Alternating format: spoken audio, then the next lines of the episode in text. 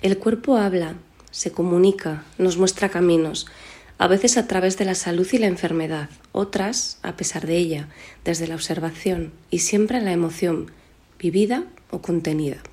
Y aquí los sentidos, nuestros sentidos, pueden ser una evidencia, ver, escuchar, oler, saborear, tan presentes de una y mil formas. Y sentir el tacto. El tacto es uno de los sentidos más comunicativos que tenemos, aunque no sea el más reconocido socialmente. La piel es el órgano más grande del cuerpo humano. Relaciona nuestro interior con el exterior, muestra y protege, conecta con la esencia, con lo que somos, con lo que soy y con lo que eres. El contacto, el toque consciente, la respiración, la caricia, los abrazos, el masaje, es una forma de conexión profunda con nuestro ser. El cuerpo habla. Cuando tocas, te tocas o te tocan. Y cuando no, también. El tacto es comunicación, comunicación que nos regula y corregula como personas.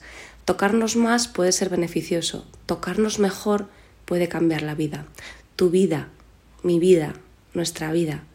Bienvenido tacto consciente, bienvenido tacto comunicativo.